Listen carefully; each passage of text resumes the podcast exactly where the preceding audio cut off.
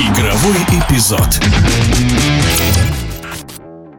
Завершен чемпионат России по регби-7. Последние матчи прошли в Сочи. Победителем во второй раз в своей еще пока что непродолжительной истории стала команда «Локомотив Пенза». Клуб по итогам группового этапа заключительного тура стал недосягаемый для конкурентов. Серебряные награды у ВВА Подмосковья. Хоть «Локомотиву» всего три года, но за это время уже нашелся и непримиримый соперник. Противостояние Пензы и Подмосковья относятся к числу принципиальных и всегда напряженных. О причинах рассказывает главный тренер «Локомотива» Александр Янюшкин. ВА Подмосковье всегда был трудным соперником. Во-первых, это долгое время игроки, которые сегодня играют в Локомотиве, играли там. И, соответственно, я тоже 10 лет практически играл в команде ВА Подмосковье. И долгое время тренировали с Андреем Александровичем Сорокиным одну сборную команду России, также ВА Подмосковье.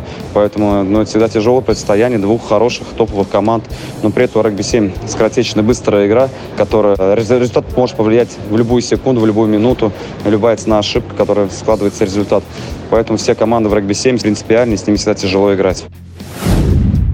Бронзовые медали у казанской «Стрелы». Следом идет питерская застава 7. У команд равное количество очков, но по разнице игровых очков во всех четырех турах коллектив из северной столицы обошел «Стрелу». Казанцы за весь сезон сыграли на три матча меньше, чем застава 7. Насколько справедлив регламент, отвечает наставник клуба «Енисей СТМ» Александр Первухин. Думаю, что в данном вопросе это не проблемы регламента, а проблемы в прошлом году стрелы, которая не выставляла, допустим, такой состав, как в этом сезоне, не ставила каких-то больших задач на эту ситуацию. Поэтому, видимо, просто реже, чем застава или не входила в финальную часть, что позволяло бы играть на один матч больше, чем команды, которые не входят в финальную часть. Поэтому, скорее всего, вот за счет этого и получилась разница разница в играх. И опять я уже возвращусь к тому и скажу, что если бы «Стрела» в прошлом году поставила себе цели попасть в призы, я думаю, что она бы это сделала.